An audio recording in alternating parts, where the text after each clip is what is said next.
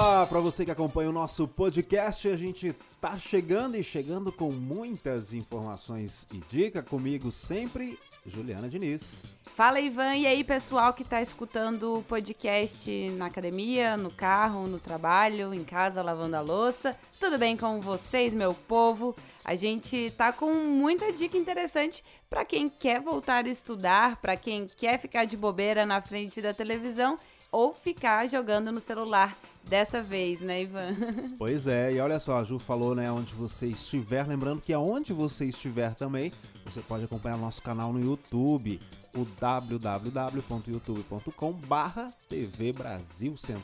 e pesquisar ali por Tá Logado. Tem uma playlist cheia de vídeos com muita entrevista e com muito conteúdo legal para você compartilhar nas suas redes sociais. É isso aí. Vamos falar também um pouquinho da, de uma entrevista que tá lá no nosso YouTube, Ju, porque a nossa entrevistada foi agora pro BBB, né? É, o Talogado ele tem uma missão, que é levar artistas em ascensão a outro patamar. Mais uma pessoa que veio pro Talogado e que tá ganhando mídia nacional. Pois é, então se você quer conhecer mais ali sobre a Rafa Kalimann, ela que entra amanhã, né, estreia o Big Brother Brasil, a vigésima edição, acompanha lá a nossa entrevista, tá super legal, um bate-papo que a gente bateu em 2017.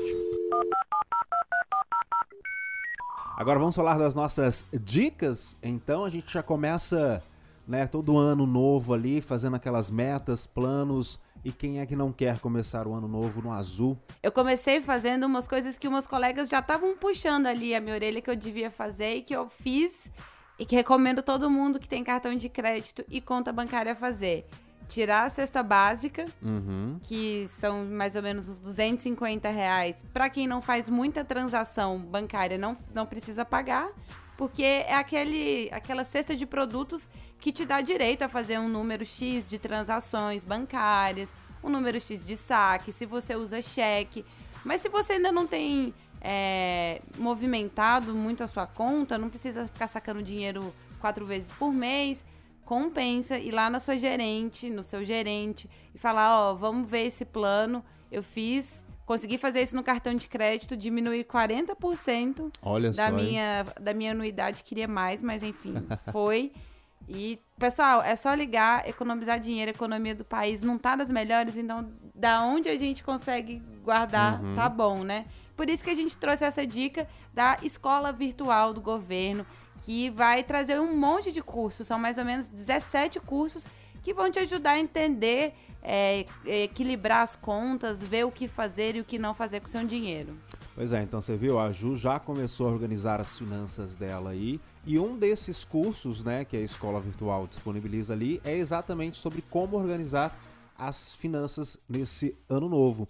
E tem ali um curso bem interessante com a Natália Arcuri, que a gente fala bastante aqui no Talogado, do Me Poupe, né, canal Me Poupe. E aonde de forma bem divertida, distraída, ela te dá dicas de como você pode organizar essas finanças. O curso é bem interessante. Você deu uma olhadinha na plataforma? Eu dei uma olhada na plataforma, eu vi que tem cursos assim, como a gente tá falando, desde gestão, gestão financeira pessoal, até se, por exemplo, você tá querendo melhorar no seu trabalho, você trabalha com é, área de administração, finanças, e você quer dar um up na sua carreira, lá também tem curso para isso. Parece que são cursos que variam de 20 a 35 horas. Uhum. Você também recebe certificado no final. Então, eu acho que é uma ótima pedida para o começo de ano. Quem tem um pouquinho de férias ainda, dá para usar esses últimos dias para dar uma atualizada no currículo. Se você não tá de férias, mas tem interesse, eu acho que chegar em casa depois do trabalho, depois de ir na academia e depois de fazer a sua refeição saudável, você pode estudar também. Então, ó, você sentiu aí nas entrelinhas que além de organizar as finanças, a Ju também começou com um plano mais saudável 2020. É, meu aniversário, como eu já disse, é na praia, então a gente tem que chegar lá linda. Então, olha só, se interessou aí, o, o site para você acompanhar e ver os cursos que te interessam é o escolavirtual.gov.br.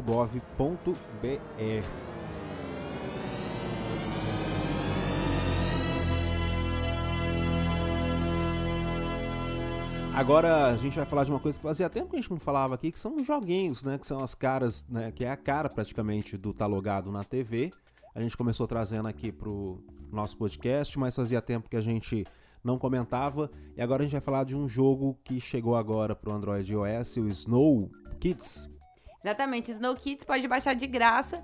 É um jogo para quem gosta de é, game do, de estilo mais retrô. Aquele aquele visual mais de arcade, assim, sabe, Ivan? Que o bonequinho faz pouca coisa. Ele vai pra frente, para trás, rola, pula e come alguma coisinha, tipo, que tá lá no meio do caminho para ele pegar. O Snow Kids, eu baixei ele no celular, eu achei ele bem parecido com o Mario. Muito parecido com o Sonic também, também é a mesma dinâmica. É. Mas é um jogo bem interessante, como o Ju falou, para quem gosta de arcade. Os gráficos são bem legais, agora a jogabilidade me incomodou um pouquinho. Por quê? Eu passei a primeira fase de boa, a segunda fase de boa, a terceira fase de boa. A quarta fase começou a dar aquela complicadinha. E aí, na hora que você, né, manda pra direita, pra esquerda. É, você tem que clicar nas setinhas, assim, é, sabe? Como você, se fosse um joystick na tela do celular. Você tem que ser um pouco mais lento, porque aí ele começa a correr. E no que ele corre, você acaba perdendo o controle. Perdendo e morrendo tal. Mas é um jogo bem interessante, ele tá super bem avaliado nas lojas né, dos aplicativos. E ele é muito fofo, gente. Os gráficos, assim, você é um pinguim fofinho, gordinho, deslizando pelo gelo. E aí você vai matando esses inimigos jogando bolas de neve. Olha só que gracinha. Você congela seus inimigos e usa eles, assim. E eu também achei a jogabilidade legal, mas eu achei que foi ficando mais difícil. Eu sou diferente do Ivan. Lá pra terceira, assim, eu já já comecei a ficar mais. Nossa, gente, morri várias vezes. Mas eu acho que é para todo mundo, de criança a adulto que tá querendo passar um pouco tempo, vale a pena. É, o jogo, como a Ju disse, tá de graça, então é a melhor parte, mas lógico, como todo jogo de graça, conforme você vai passando as fases e você quer evoluir, tem algumas comprinhas ali dentro, mas faz que nem eu, não compra não, finge que não tem nada é, e segue tentando, a vida. É, exatamente, são os desafios. Deixa eu só falar também que eu tava vendo muitos comentários positivos sobre a desenvolvedora desses jogos, uhum. que é a uhum. Neutronized. Eles estão falando que é uma desenvolvedora indie de jogos está muito bem avaliada. Então, se você quiser procurar por mais joguinhos nesse estilo, é só buscar Neutronized, que pelo que eu vi, tem uns jogos tão fofinhos quanto e tão divertidos quanto o Snow Kids. Então anotou aí, né? Agora outra coisa que você vai anotar também e acompanhar é uma série que tá super em alta na Netflix e que agora tá chegando aí a terceira parte. Se você nasceu ali nos anos 80, 90, com certeza você lembra de Sabrina Aprendiz de Feiticeira, porque todo mundo acho que assistiu nessa nossa fase aqui, é, né? Foi. Acho que quando a TV a cabo começou a chegar mais acessível pra uhum. gente aqui no Brasil, era um seriado que tava fazendo muito sucesso. Um parêntese rapidinho, que eu tava até comentando com o Ivan antes de entrar no ar. Eu li recentemente, sem saber, que era a, uma autobiografia da criadora da Sabrina. Ela é uma roteirista chamada Nell Scovell, lá dos Estados Unidos. Ela escreveu para os Simpsons, ela criou a Sabrina, ela escreve, foi uma das pouquíssimas mulheres, eu acho que só duas é, roteiristas que escreveram pro Late Night with David Letterman. Uhum. Então, assim, ela é uma roteirista fantástica e ela conta como é que foi é, criar a Sabrina, como é que foi botar o projeto, que era, enfim, um roteiro, fazer toda a temporada. E por que, que ela largou? Ela falou que trabalhou muito nessa primeira temporada da Sabrina. Foi a primeira vez que ela foi uma showrunner de verdade. Tipo, ela estava presente em todos os processos. E no final é, do, do trabalho, um amigo dela que estava trabalhando com ela teve um ataque do coração e enfim, ela passou por uma reavaliação da vida dela e decidiu abrir mão de continuar a segunda temporada da, dessa Sabrina lá de antigamente. Fui procurar se ela tá ligada de alguma forma à equipe do Mundo Sombrio de Sabrina, que é essa versão, esse reboot lá dos anos 90 que, que a Netflix lançou recentemente. E não encontrei. Eu acho que devem ser de criadores completamente uhum. diferentes mesmo. Mas, se você lembra da Sabrina e quer saber se essa Sabrina atual tem alguma coisa a ver. Tem muitas coisas a ver. Eu assisti as duas, as duas partes, né? As duas temporadas já da Sabrina. É um guilty pleasure, assim, que eu não assumo muito, assim, para todo mundo, mas aqui no podcast eu estou revelando. É bonitinho, é adolescente, é magia. Então, assim, vale a pena para quem gosta desses tópicos. É isso que eu ia falar. É, é uma série adolescente, né? Eu assisti alguns episódios, Mas achei bem interessante, não vou mentir não, me instigou a querer assistir mais e mais. Eu gostei bastante porque ela vem com uma Sabrina mais poderosa, mais empoderada, É, né? uma Sabrina que não tá só. Ela não tem. Assim, né? A Sabrina dos anos 90, ela tinha que esconder que ela fazia as feitiçarias, né? Ela não podia integrar o mundo dos humanos. Já essa Sabrina agora dos anos 2010, ela é completamente assim. Dona de si e ela quer juntar bruxos e humanos e que eles possam conviver até se relacionar entre eles. É um, é um pouco mais pra frente essa Sabrina. E se você acompanha já a série, você viu ali que no finalzinho, ó, spoiler, porque não assistiu. Da segunda temporada, ela matou Lúcifer. Ela não mata, ela engana o diabo, ela acaba. E isso é o gancho pra terceira temporada, né? Ela, junto com todas as, as amigas bruxas e os amigos mortais dela, eles conseguem fazer uma trama pra enganar o diabo e o diabo acaba indo parar no corpo do namorado dela. E esse cara acaba se sacrificando pra Sabrina é, conseguir reinar tanto o mundo dos humanos quanto o mundo da magia. Só que o cara tá lá no inferno e a terceira temporada é a, Sa- parte é, disso. é a Sabrina obcecada em salvar o Nick lá do mármore do inferno.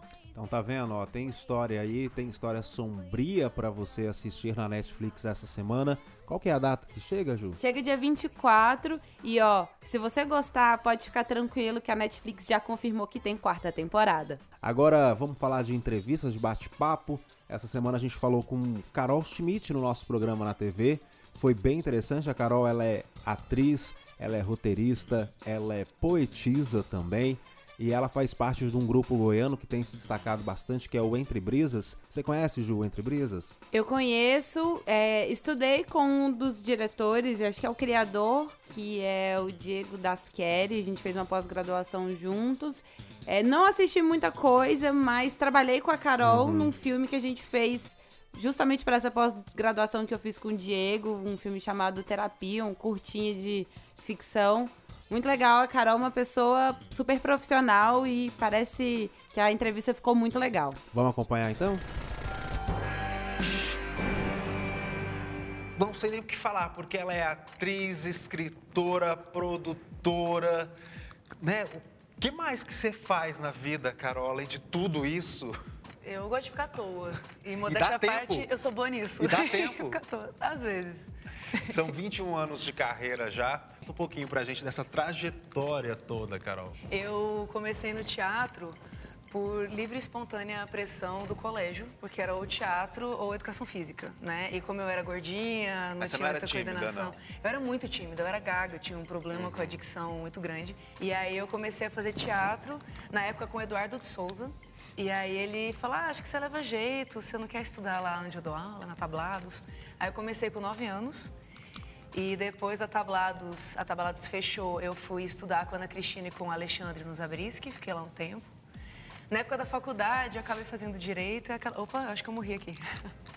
É, eu acabei fazendo direito e. Só que eu nunca parei de fazer teatro. Por que o direito? Pressão também? É, livre espontânea pressão paterna, talvez. Porque ele, não, se você. Ninguém ganha dinheiro com teatro, eu não vou fazer cinema, muito menos com cinema, né? E aquela coisa. E 17 anos você não tem muita né, autonomia para falar, não, eu vou fazer artes cênicas, eu vou fazer cinema. Aí acabei fazendo direito, me especializei em tributário, lá no Federal, dei aula de direito tributário por um tempo, advoguei na área. E, e não, é- não posso, não posso falar que eu não gostava. Acho que o direito ele tem muita coisa de teatro também, né? Mas a paixão pela atuação sempre falou mais forte, mais alto. Até que em 2015 eu já estava cinco anos sem fazer nada, nem no teatro, nem no cinema. E em 2015, um amigo meu, ele, ah, eu tô pensando. Ele era do direito também, o Cássio Domingos. E aí ele disse que estava pensando em fazer o primeiro curta-metragem dele que falava sobre trabalho escravo contemporâneo, e se eu não gostaria de atuar. E eu falei, ah, Cássio, seria lindo voltar para atuação. Aí eu fiz esse curta-metragem e foi uma, uma janela para vários outros trabalhos. Em 2015 também eu fiz teste para Entre Brisas. Aí entrei para o elenco fixo e para a equipe de roteiristas. E aí eu nunca mais parei assim, no audiovisual. Nesses Isso que eu ia te falar. Você falou de roteirista e a paixão pela escrita sempre teve também? Olha, eu comecei a escrever no início porque eu não conseguia pagar a terapia, né? Aí era tipo uma válvula de escape. Quando eu estava muito triste, eu não, eu vou, vou escrever um negócio aqui para colocar no papel, que aí o papel pesava e não eu. Mas recentemente que as coisas ficaram um pouco mais sérias. Eu publiquei em 2016 um experimento gráfico literário com a Larissa Mundim, chama Prepsianos. Uhum. É, eu tenho um poema chama Filosofia Barata. Ele vai ser publicado na antologia poética da coleção Eu, que chama Sobre Gostar Menos, pela Negalilo Editora. Atuar, escrever ou dirigir? Ou vou colocar o direito aí também, nesse meio. Nossa, que difícil. Acho que é atuar. Com a sua ida para São Paulo, como é que ficam os saraus? Ai, aqui em tá Goiânia. difícil. É, Sarau das Minas, tem o Sarau da Solidariedade É, também. Sarau Solidário, isso. Como é que fica, e como é que surgem também as ideias né, do, do sarau? Porque o sarau é algo muito amplo, né? Sim, é muito. Assim, a ideia do Sarau das Minas surgiu na época que eu fazia parte do coletivo Mini Escriba. Eu, a Pilar Bu, Maria Clara Danque, a Michele Coutinho, Poli de Castro, Lídia Reis e... Ai, meu Deus. Ana Luísa Rolinha. Bom que não pode esquecer o nome. né, de Ninguém, viu? senão... É, a gente participava muito de sarau enquanto coletivo de escritoras, isso em 2015. Só que sempre nos saraus a maioria era homem? E a gente ficava assim, mas é mais curiosidade mesmo. Cadê as mulheres? Será que as mulheres não escrevem ou se escrevem e não se interessam por sarau, que às vezes não gostam, né? E aí eu tive a ideia de fazer o sarau das minas, mas é aquele medo de sarau de uma pessoa só, que você chama e às vezes as mulheres não vão, e aí fica só a Carol e as meninas do, do Mini Escriba, né? E aí a Larissa Mundim, sabendo desse meu interesse, ela me chamou para fazer a primeira edição do Sarau das Minas junto com o lançamento do livro dela, Faz RS, no dia 3 de dezembro, até fez três anos agora, de 2016. Aí eu fui na cara e na coragem, o sarau foi muito legal, ele durou mais de três horas e mais de 15 mulheres se apresentaram. E desde então, eu morando em Goiânia, né, eu fiz quase que uma edição por mês ou mais, assim. A gente fez até o momento 24 edições. E é muito bacana que vão desde mulheres, às vezes, de 2, 3 anos até 93 anos. E, a gente, e como o sarau é itinerante, ele tem a cara de onde ele está. Se a gente faz na periferia, tem um perfil, é no meio da rua. Se a gente faz, às vezes, no Evoé ou em algum outro, outro centro cultural, tem outra cara, né? E a gente vai caminhando. E eu tinha esquecido de falar de sarau solidário. Sarau- Foi, é. que é outro projeto seu É também. um outro projeto que a gente faz necessariamente na periferia. Como é um sarau que demanda capital, porque o sarau das Minas tem mulheres, a gente está fazendo sarau, não precisa de mais nada. Uhum. Agora, o sarau solidário, a gente já distribui livros, kits escolares. Nas suas acontecer. redes sociais tem as datas, né? Tem... Tem, a gente sempre divulga. Você Mas para quem quiser, então, conhecer mais né, da Carol, ver um pouquinho mais do dia a dia, dos trabalhos da Carol, as suas redes sociais. É, no Instagram é carol.chimid. Chimid é meio complicado, É S-C-H-M-I-D. O Sarau das Minas é Sarau das Minas GO e Sarau Solidário é Sarau Solidário. E no Entre Brisas também, você vê a Carol atuando ali firme e forte, né, Carol? Com certeza. Tem muitos vídeos maravilhosos no YouTube. Então, ó, não perca, viu? Entre lá no Entre Brisas, entre também nas redes sociais dela. Viu aí o nosso bate-papo então com a Carol Schmidt? E olha só, a Carol, como ela disse, ela tem vários vídeos no YouTube. E dentre eles, lógico, no grupo Entre Brisas, que eu indico você, viu? Pra quem gosta de humor, o Entre Brisas é um grupo goiano bem legal e lá você pode ver mais da Carol Schmidt também. Agora, aquele momento que a gente espera ansioso, aguarda, nem dorme, né, de domingo para segunda, que é quando a gente grava o nosso podcast aqui, que é o nosso Desindica. E eu vou começar então, porque eu vou falar, a gente deu a dica, e no mesmo momento que eu dei a dica, eu vou desindicar o mesmo jogo. eu tô falando do Snow Kids, porque o jogo é maravilhoso, ele é divertido, ele é leve, ele é tranquilo de jogar, mas aí você cansa de jogar o jogo. Você fala, ah, agora não mais, eu vou sair. Quem Passei disse? muita raiva, errei muitas vezes. Peraí, Pois é, quem embora. disse que você sai?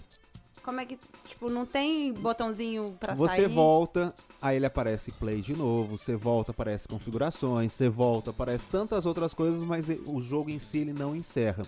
Ele só encerra se você clicar ali, e clicar e voltar no menu do Android. Entendi. Você E tem aí que você- fechar o programa. E aí você encerra o jogo. Então, essa desenvolvedora indiana aí, que a Juliana falou, Nitronized. pois é, vamos, Neutronized. vamos melhorar aí a jogabilidade, não só a jogabilidade, mas a finalização do jogo quando a gente coloca um botão ali de sair, tá? Que já a facilita, interface ajuda muito, é, né? facilita muito a gente, porque eu passei uma raiva tentando sair desse jogo quando eu cansava de jogar. Mas lembrando que o jogo é bom, somente essa interface do jogo é que ainda tá, tá difícil aí. Bom, e eu vou falar de compra virtual que, enfim, eu não queria nem comprar, sabe? Mas a gente recebe tanta propaganda, é, tanto spam de, de venda, que eu acabei parando na loja da Adidas, na coleção da Beyoncé, que chegou, não deve ter uma semana aqui no Brasil. É, a Adidas colocou lá todo o catálogo no site dela, fotos maravilhosas, todas as fotos assim estreladas pela dona da coisa toda, a Beyoncé maravilhosa. Ela lá fazendo várias poses, peças lindas, caríssimas, mas lindíssimas. Só que já tá tudo esgotado, Adidas. Peças assim de 1.200 reais, 700 reais e vamos assim, chuva de, de dinheiro caindo e acabou tudo. A Adidas traz mais pro povo que provavelmente o brasileiro quer comprar. Então você vai trazer com nome de peso, não traz micharia, vai, já traz mais coisa. Traga mais pro povo e traga também com valores mais acessíveis. Exatamente, porque, né, vamos falar sério, uma jaqueta de 1.200 reais, quem dá conta de pagar por isso hoje em dia, né? Ainda mais aqui em Goiás, que a gente não tem esse frio todo, né? Vambora, Ju? Vambora, atrás de mais coisas, como sempre. Pois é, a gente volta semana que vem. Lembrando que você pode acompanhar a gente também nas redes sociais e na TV Brasil Central no canal 13.1 aqui na- em Goiânia e também na Grande Goiânia. Se não quiser, ou se você não estiver aqui, você pode ver pela parabólica ou como o Ivan disse mais cedo, tem tudo no YouTube. Então vambora. Até semana que vem. tchau. tchau. tchau.